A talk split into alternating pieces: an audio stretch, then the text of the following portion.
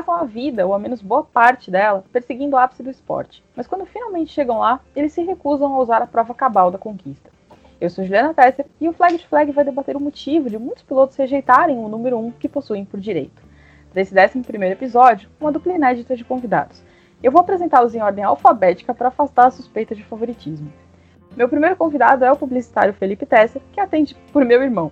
Vai ser a primeira vez que vocês vão ouvir a voz dele, mas o trabalho vocês já conhecem, já que é ele que faz todas as artes do Flag to Flag. Bem-vindo, Fê, tudo bom? Oi, gente, tudo bem? E aí, Ju, e aí, Renan? Para completar o time de hoje, Renan Couto, narrador dos canais ESPN e Fox Sports.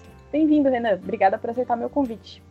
Oi, Ju. Oi, pessoal que tá ouvindo. Felipe. Prazer, um prazer estar aqui com vocês. Muito tempo já que a gente se conhece. É bem legal estar aqui com vocês para bater um papo hoje quero começar pela opinião de vocês, né? Se vocês fossem campeões mundiais, vocês sustentariam o número 1 um conquistado por direito ou não? Ah, eu não usaria não. Eu ia usar o meu número mesmo, alguma coisa que eu já carrego e tem um significado para mim. Renan, você usaria? É uma pergunta difícil. Eu não sei, sei lá, se eu fosse um campeão mundial, talvez a minha relação com o número que eu tenho fosse diferente, mas eu acho que eu gostaria de usar sim o número 1. Um. Não é um privilégio do esporte a motor ter atletas identificados por números. No basquete, por exemplo, é fácil associar o 23 a Michael Jordan, o 8 e o 24 a Kobe Bryant. No beisebol, Baby Ruth é conhecido pelo 3. Na NFL, Tom Brady é famoso pelo 12. No caso do futebol, os números são mais atrelados à posição de cada jogador, com a camisa 10 tradicionalmente reservada ao astro do time. Foi assim com Pelé, Maradona e hoje com Lionel Messi.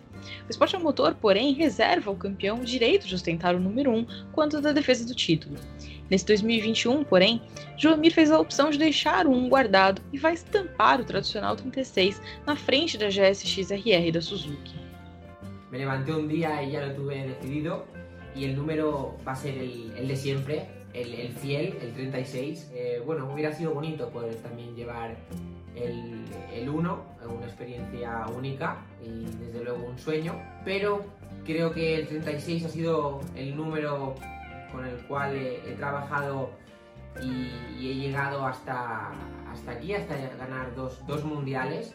Mi, trabajo todavía, todavía no ha acabado. Tengo que seguir trabajando más que nunca para, para seguir eh, ganando más títulos y, poder tener más oportunidades de decidir con qué número uh, voy, voy, a, voy, a, competir en próximas temporadas. ¿no? De momento he tenido, he tenido ya una oportunidad de hacerlo y me decanto otra vez por el 36. Eso no quiere decir que si vuelve a pasar, no, no decida uh, en, otro, en, otra ocasión el, el, 1, pero ahora mismo es el 36, um, es un, el número de, de, currar, el 1 es más de lucir, um, considero que, que tengo que, que, seguir currando para seguir, para seguir ganando, ganando títulos como, como este y haciendo buenos resultados.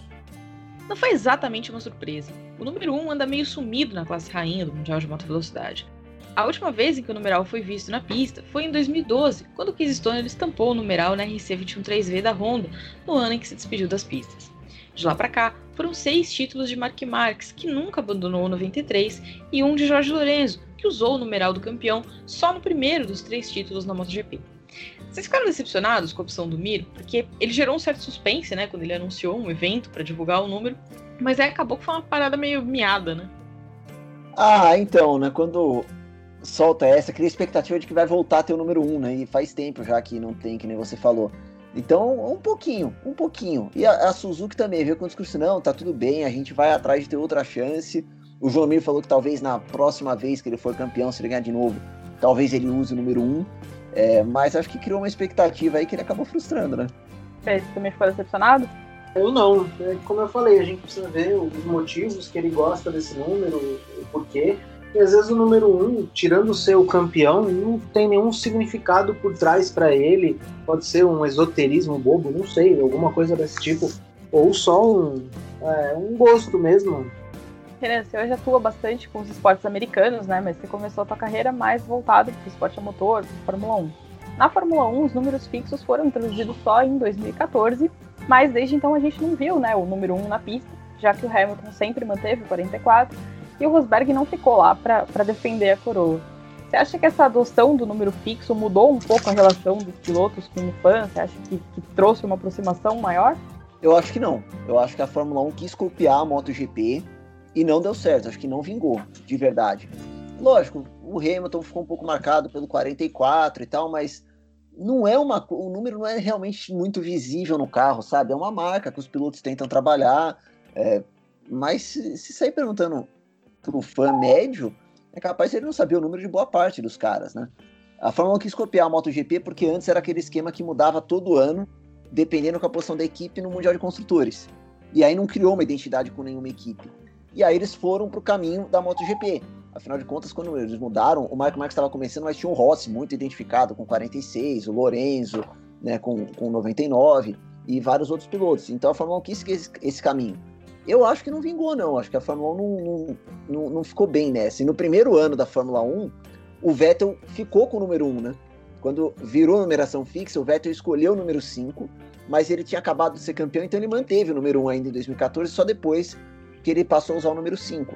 E acho que o Vettel é um cara que, se fosse campeão de novo, ia pedir para usar o número 1. Mas o Hamilton não usou. O Rosberg, eu acho que ia querer usar o número 1, sim, o Rosberg. Mas ele, no fundo, ele não quis continuar na Fórmula 1, né? ele nem quis ficar para poder usar, né? Fê, no passado era muito comum, né, na MotoGP, que os pilotos campeões usassem. O Bertin foi uma grande exceção, porque ele manteve o 7 depois das conquistas de 76 e 77. Mas na era moderna, os pilotos tendem ao número pessoal deles o tempo todo hoje o lado de marketing é muito mais presente no esporte, né? Do ponto de vista de consolidar uma marca e tal, por que é importante que um competidor esteja sempre com um número fixo?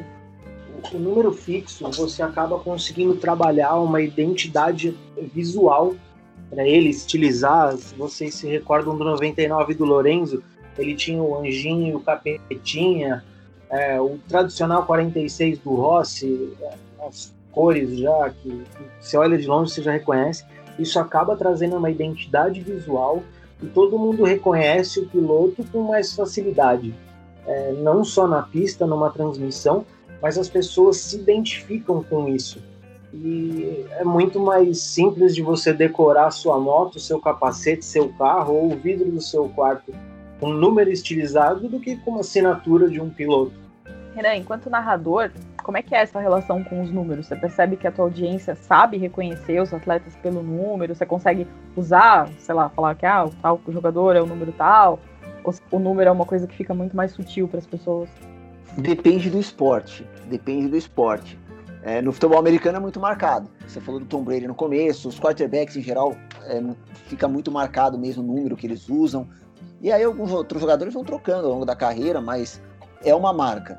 No beisebol, não é. Um ou outro jogador é, é lembrado, tem um número com amuleto, mas você não usa o um número realmente para identificar o jogador no campo. Né? Aí a gente olha para futebol. Futebol um pouco mais, né? Futebol tem essa tradição do camisa 10 ou camisa 9, ou o goleiro que usa camisa 1. Embora em alguns lugares eles estejam avacalhando né, com isso daí. E quando a gente fala de corrida, acho que sim, né? na moto é muito marcante porque a primeira coisa que você bate o olho e vê é o número, né? Você está olhando a moto de frente né, na tela e você está vendo o número. É que não é toda a categoria de moto de carro que isso é a primeira coisa que você vê, né? Se você olhar para NASCAR, para Stock Car, você tem um espaço muito grande para você colocar um número e trabalhar isso. No carro da Fórmula 1, ou, ou em categorias de Fórmula em geral, menos, né? Porque a parte frontal do carro não é tão grande assim você e não fica no ângulo favorável para você visualizar bem. Então é uma coisa que acho que em categorias de fórmula faz o número ficar menos marcante do que em alguns outros lugares. E uma coisa que eu acho que faz diferença, olhando para a MotoGP em si, é que a gente consegue entender um pouquinho da história também pelo número, né? O Alex Spargaró, por exemplo, ele corre com um número rosa e um número amarelo, que é referência aos filhos dele, né? Ele tem uma menina e tem um menino. Como o Felipe falou, o Lorenzo usava o anjinho e o diabinho. Então eles conseguem personalizar e é uma coisa que eu acho que falta um pouco nas outras categorias, não? Então, a Fórmula 1 até eles estão tentando. Você tem o Lando Norris que tem o. O, o, o, é o N, o L e o N ali formando o número 4, né, o design que ele tem. O Massa criou, não é nada especial, mas ele criou aquele 19 estilizado dele. O Carlos Sainz, o 55, é o SS, né, do Carlos Sainz e por aí vai. Então eles vão trabalhando isso. Mas não é um negócio que fica visível de verdade na hora mais importante, né, na hora da corrida. Então acho que é um pouco mais difícil fazer pegado que na MotoGP. Bom, na moto, para variar, foi o Valentino Rossi que quebrou a tradição né, do número 1. Ele manteve o 46 depois da conquista de todos os sete títulos na classe rainha E hoje é um número que não está só na moto, né? Mas é também o nome de uma equipe que vai estrear esse ano na MotoGP, apesar de não ser uma equipe própria, né? Ele está ali apoiando o Luca, mas vai levar o nome da VR46. Tem a academia de pilotos também, né? VR46. E a própria grife dele, né? O Valentino, para quem não sabe, tem uma marca de, de roupa que começou para produzir o merchandising dele, mas hoje produz de outros pilotos, da Yamaha, por exemplo, né? Todo mundo achou curioso esses dias no lançamento da Yamaha que o Valentino não está, mas o VR46 segue no uniforme, porque é a marca que está produzindo as coisas. Fê, eu acho que é justo a gente dizer que o Rossi foi gênio só nas pistas, né? Mas ele também tem talento para marketing e publicidade, porque ele soube usar os recursos que ele teve disponíveis para construir um, um, império que carrega o número dele. É, o Rossi, nesse sentido, ele é um fenômeno que é, é uma forma, acho que além de tudo, o automobilismo, o esporte a motor em si é um esporte caro, é uma brincadeira de gente grande, e eles têm que dar um jeito de monetizar isso e atrair público. E o Rossi, ele conseguiu fazer isso muito bem. Nas últimas temporadas dele, ele não foi um, como piloto, falar, nossa, vamos lá ver aquele espetáculo do Rossi. Ele teve corridas, mas não, numa grande maioria ele não foi assim. Só que ele atraía público. Você via aquela imensidão de, de torcedores com as bandeiras, com as cores dele. E por causa disso, ele é um marqueteiro nato. Acho que não conheço outro piloto. O Marques também está fazendo muito bem, mas como o Rossi faz todos os símbolos que ele foi emplacando, o 46, o The Doctor, os cachorros, é, cada capacete que ele fazia, é incrível. Pergunta para vocês. Ele tem o Doutor Honoris Causa, né? É. Então, pergunta para vocês também. Até que ponto o Rossi e o Marques quiseram manter o número deles, porque quando eles foram campeões a primeira vez, já se existia a noção de que eles seriam caras muito grandes que transcenderiam a MotoGP, que seriam campeões várias vezes e que iam extrair ao máximo dessa marca que eles estavam criando. E acho que outros pilotos, é, quando são campeões, é um negócio meio.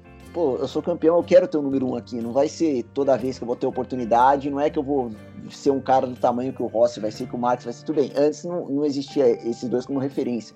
Mas até que ponto será que não partiu disso daí a decisão deles continuarem com o número que eles já tinham? Ah, eu acho que no caso do Marx fica mais fácil de você olhar para o que pode ser feito, porque já tinha acontecido, né? No caso do Rossi, foi mais um terreno inexplorado. Acho que ele sabia o potencial que ele tinha, porque desde sempre rolava um sucesso com as comemorações, com o estilo dele.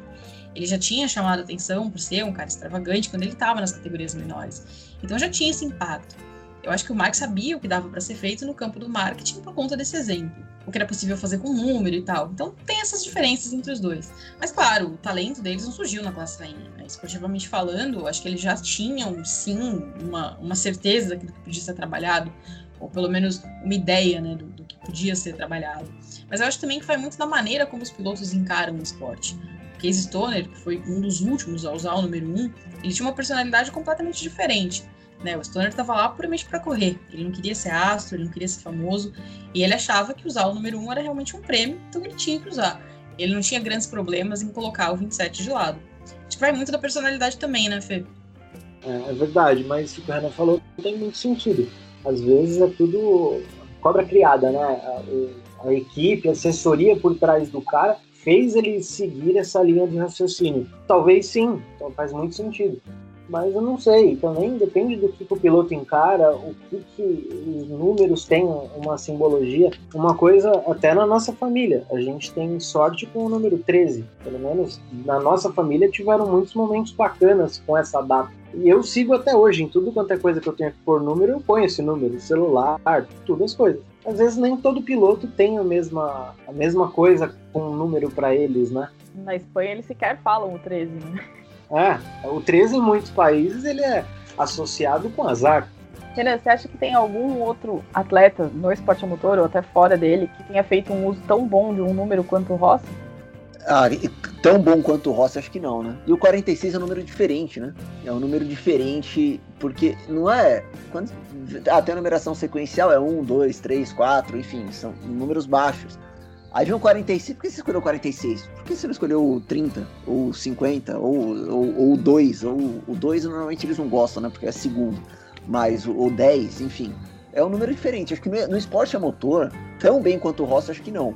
Tem alguns casos, se a gente olhar para o automobilismo americano, que de gente que ficou marcada com o número, mas lá tem uma lógica um pouco diferente, né? Que o número nos Estados Unidos pertence à equipe, né? ao carro e não ao piloto. Mas a gente pode olhar para a NASCAR e lembrar do Jeff Gordon, que passou a carreira inteira praticamente né? com o número 24, o Jimmy Johnson com 48, o Dale Earnhardt, que, o Júnior, que era o 8 e depois 88, e o pai dele era o 3. Tem esses casos, só que a lógica nessas categorias americanas é um pouquinho diferente da lógica da MotoGP que a Fórmula 1 seguiu, né? De dar um número para o piloto criar uma marca individual dele. Fê, em termos de propaganda, por que, que, é mais fácil trabalhar com um número do que trabalhar com um nome, por exemplo? É mais fácil criar identidade visual numa coisa que é menorzinha, por exemplo? Eu acho que sim, até por um fator de design, o logotipo. Se você for ver, o Senna, ele tem a marca dele registrada, são as cores do capacete, e o que você vê muito hoje em dia em merchan dele é a assinatura. E uma assinatura, quem conhece já o esporte reconhece, mas se você coloca um, um, adesivo no seu carro, com uma assinatura ninguém conhece. Se você for ver a assinatura do Valentino, ninguém entende que está escrito ali Valentino. É, a assinatura é... do Senna é bem o nome dele, né? Exatamente. Tem aqui uma assinatura do Morbidelli, por exemplo, é porque eu sei que é dele, porque se eu visse perdido por aí, não, não daria para perceber, né? E nos números você consegue passar e criar sua identidade visual, colocando elementos é, que, que te representam. Como a gente falou do exemplo do Lorenzo com, com o Capetinho. Mas eu acho, e aí eu citei o exemplo do esporte americano, eu acho que dá para trabalhar o número também de uma outra lógica, né? Porque uma coisa é você dá isso na mão do piloto. Outra coisa é a lógica do, do, esporte americano, que a Fórmula 1 teve até 96, eu acho, né? Foi quando mudou para a numeração sequencial, é, a numeração que ia ajustando de ano para ano, mas que é a numeração se fixa da equipe do carro. Então, no caso, a equipe poderia trabalhar essa marca. Eu lembro quando a Fórmula 1 mudou para esse esquema da MotoGP, na época, e foi meio do nada, né? Foi meio tipo, a gente precisa de coisa para engajar mais o público tal, e, e quiseram seguir a linha da MotoGP. E na época já eu tinha, tinha na cabeça, e acho que agora, esses sete anos depois aí, eu continuo pensando assim, dava para ter seguido uma linha de a numeração é fixa da equipe. E aí você vai ter a Ferrari criando a marca do 27 e do 28, né, por exemplo, né, que foram números que a Ferrari usou. Então, quem vai ser o piloto do 27, entendeu? A Ferrari vai contratar o Vettel e o Vettel vai ser o 27, né? O Carlos Sainz agora vai pilotar o 28, o Leclerc vai ser o 27, enfim e a McLaren 11 e 12, a Williams 5 e 6, aqui dando exemplos. Né? E aí o lado do 1, até do lado do ponto de vista do marketing, para a equipe, para a empresa, para o patrocinador, é ótimo, né? Você poder ter o número 1 para fazer propaganda, ó, a minha moto, a moto da Suzuki é a número 1 do mundo. O carro da Ferrari é o carro número 1 do mundo, porque foi o campeão. Né? Ninguém foi melhor que a gente. E aí, nesse ano que você é campeão, você troca do, do número habitual para o número 1 como prêmio. Eu acho que se ficasse na mão de equipe patrocinador, eles iam pender muito mais para querer trocar essa marca aí que é do piloto, que a gente está falando até agora, e, e terem o direito de usar o número 1 um na, na marca deles, né? Sim, faz sentido. Mas que nem vocês não acham que tem um pouco de, de ego trip das marcas, do tipo, ah, a gente é conhecido, a gente já é a Ferrari, não precisa nada, não tem nenhuma outra simbologia, a gente é a McLaren, vocês não acham que existe um pouco dessa ego trip com eles? Coisa que na MotoGP é, eles são mais conhecidos pelo nome do piloto do que por, por é, pela equipe, né? Tem muitas equipes que eu, por exemplo, não sei nem o nome. Ah, mas é porque a, a equipe é a Yamaha, né? Não é a equipe que tá botando na pista exatamente, né? Mas é a Yamaha, é a Honda, né? Essa marca fica mais é, é, mais em evidência do que a equipe em si. Por exemplo, DTM, para citar outro exemplo do automobilismo, até pouco tempo atrás era Audi, BMW e Mercedes. E cada uma tinha quatro, três, quatro equipes dentro do campeonato, e ninguém sabia o nome das equipes, né? em geral, a grosso modo. Mas sabia o nome daquela marca, e aquela marca queria ter o número um no carro quando fosse campeã. Eu acho que o piloto acaba tendo menos, é, digamos, recursos, assim, para ele transformar numa marca. Porque a, a, equipe em si, ela já é, né, quando é um, um construtor, ela já é uma marca, como, como história e tudo mais. E o piloto não tem muito, muito recurso, né? Ele tem o um número e ele pode ter, tipo, o nome dele. Mas a equipe acaba tendo outras coisas, né? Porque ela pode ser, tipo, a equipe de tal piloto. Então acho que pro piloto faz mais sentido. E eu acho que também vai muito do perfil. Eu acho que a MotoGP é um campeonato que preza muito pelo, pelo fator humano, assim, tipo, de colocar a pessoa em destaque. De reconhecer que, assim, o piloto tá lá para ser o cara que, que vai levar a coisa pra frente. Mas, antes de partir para a Fórmula 1, né, para comandar a Alpine, David Brivio já tinha falado abertamente que ele queria ver o número 1 estampado na frente da Suzuki para 2021, mas na época ele reconheceu que era uma decisão que cabia para o Mir. do lado do marketing, eu acho que é uma perda considerável para a Suzuki, né? É, se for levar em consideração o que a simbologia do número 1 representa como marca, sim, é uma perda muito grande. Só uma última coisa, então, Ju, é, mas dentro disso que você falou, né, do, do piloto e, e, e ficar individual, é que tem duas formas de olhar, né? Uma, tá bom, a gente vai deixar na mão do piloto e o piloto vai ter isso aqui para explorar. O outro lado, é, e valorizar esse lado humano, o outro lado é você pensar, o piloto entra e sai. O piloto chega, faz a carreira dele, não vai durar muito tempo vai embora. Se durar muito, vai durar 10, 15 anos, se durar pouco, vai durar 3, 4, 5 anos. A equipe vai estar sempre aqui. Então a gente quer que a equipe também tenha essa história em torno de alguma coisa que vai ser uma narrativa que a gente vai valorizar, que é o que eles fazem muito na NASCAR. É, aí eu acho assim, eu acho que é uma estratégia que deveria ser os dois. Tá falando aí como marketing, tá? É uma estratégia que deveria ser os dois. Se você parar para ver duas marcas que eu tenho imensa admiração, Red Bull e Monster aonde esses caras põem a mão é sucesso. Então, se as marcas, se a Ferrari agisse dessa forma, tendo pilotos que agissem dessa forma, eu acho que é a união perfeita. Lógico, um não brigando com o outro para chamar mais atenção, é a união perfeita. Se você for ver as marcas que, que exploram melhor o merchan, é, a NASCAR nos Estados Unidos, é até piada o que aqueles caras têm. Tem cueca com o símbolo da NASCAR, tem placa de decoração de carro, placa de decoração de casa, tem tudo, toalha, é absurdo. Então, se as marcas levassem para esse lado, para o merchan mesmo da coisa, ia ser incrível. E é uma coisa que precisa casar, né? Você precisa ter uma equipe que, que aceite é, ir por esse lado, né? De, de, mostrar uma imagem diferente e tal, com um piloto que tem esse talento. E não é todo piloto. Tem piloto que tem o carisma de um escorredor de louça, né? É. Você imagina o Kimi Raikkonen fazendo alguma gracinha igual o Rossi faz ele acaba sendo carismático do jeito dele, entendeu? Que é, é, o mau humor dele é, é incrível, mas você não vê ele do jeito que o, que o, o Rossi e o Marques fazem. Não, e o, o Raikkonen, lembra como que ele escolheu o número dele na Fórmula 1 quando virou fixo? Ele falou, não, eu já era o número 7 no passado, eu não vi motivo para mudar. E aí continuou com o 7. Tudo bem, se fosse um número que de repente ele não gostasse, se fosse outro número, talvez ele quisesse trocar. O 7 é um número legal, vai. Mas ele falou isso quando ele escolheu o número. O Raikkonen é. tem sempre as melhores justificativas para tudo, né? E eu acho que isso, de certa forma, acaba sendo o charme dele. Sim. Entendeu? É o mal-humorado do, do rolê. Eu acho que fica super legal. Agora, tem outros pilotos que, como dizem em tempos de Big Brother, né, são verdadeiras plantas. Sim. É. Acho que o próprio Bottas, né, Renan? O Bottas não, não, tem, não é um cara que tem carisma, não é um cara que faça nada muito extravagante na pista. Então ele é um cara que não ajuda muito a vender produto, né? Mas o número dele entrou nessa questão da, da marca, né? Porque é o 77, T's, né? né? no logo viram os dois T's do nome dele. Sim. Ficou ótimo para lembrar que tinham dois T's no, nome dele. é, eu acho que eles têm, deveria ser um. Os pilotos deveriam ser ensinados para isso, porque o que traz público, é, o que traz público é o show. Então não precisa ser um showman igual tem pilotos é, por aí, mas eles têm que saber vender, é esse merchan que vai trazer dinheiro. Se você for ver, vamos novamente usar sem, sem coisa de fã, tá? Sem ser fanboy, mas você sai na rua, você, quem nunca recebeu uma pizza, recebeu uma entrega por alguém que tá de Valentino Rossi. Sim. Sabe? É absurdo o que você vê de capacete, é, réplica ou não, é absurdo o que você vê. Então, os pilotos têm que fazer isso.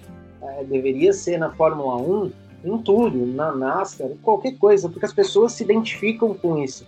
E como ninguém tem oportunidade, não é todo é, fã de moto que pode chegar numa MotoGP, não chega nem num campeonato é, de base, o cara curte usar um capacete do piloto que ele gosta, uma jaqueta, alguma coisa assim.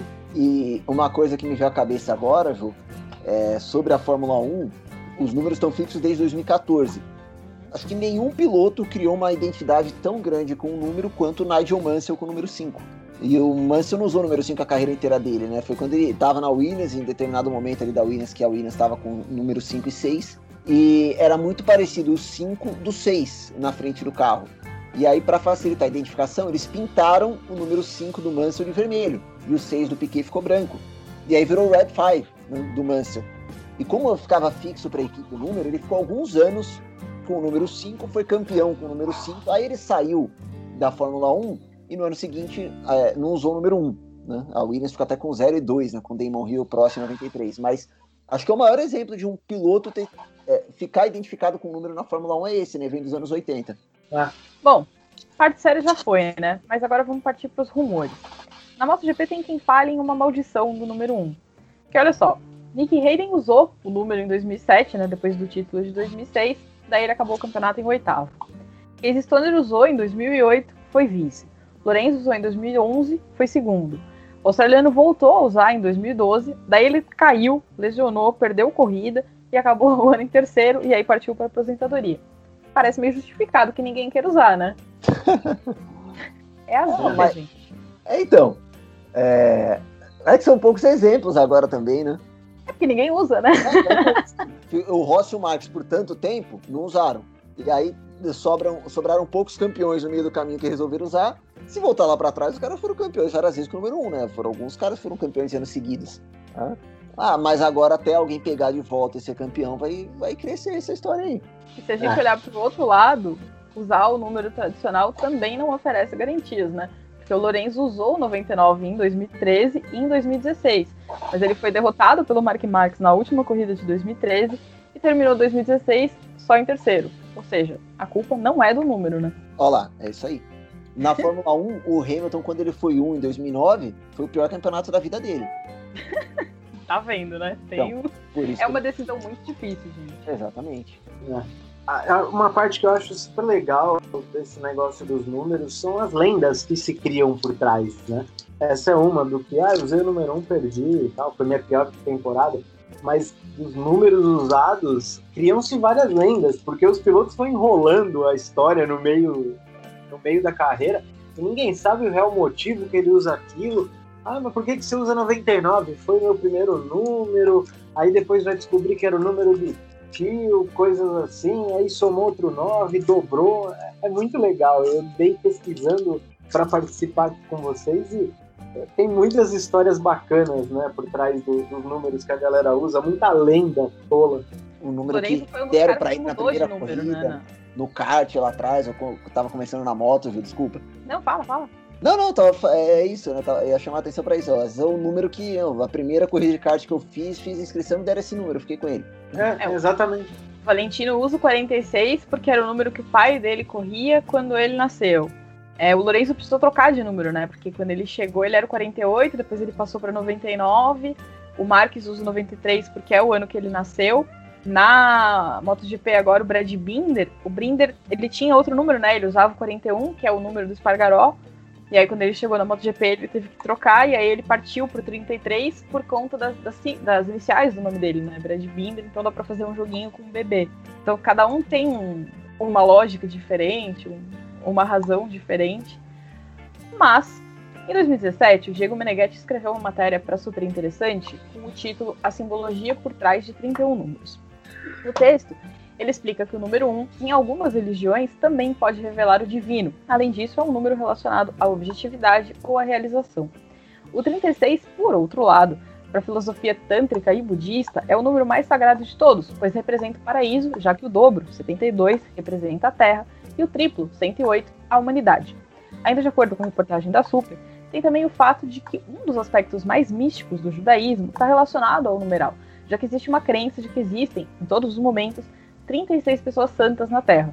Segundo o livro sagrado dos judeus, o Talmud, a missão dessas pessoas é justificar a existência da humanidade aos olhos de Deus. Agora que vocês têm esse profundo conhecimento dos fatos, eu faço minha última pergunta desse episódio. O que, que vai ser do Mira em 2021? O que, que vocês apostam para ele? Vocês acham que ele consegue defender o título ou que vai ser uma derrota? Ah, eu acho que ele já tá no paraíso, né? Vai ser difícil ficar. Por quê? Ah, assim. Eu acho. Não vou falar que o Mir nunca mais vai ser campeão de novo. mas foi claramente um ano em que, é, não vou falar caiu no colo, porque ele tem muito mérito, mas foi uma oportunidade que se abriu e ele conseguiu aproveitar. Dá para acreditar que o campeonato agora em 2021 vai ter a mesma, é, os mesmos altos e baixos e gente que oscilando tanto quanto foi esse campeonato? Eu acho que não. Eu acho que é, foi, foi um ano à parte.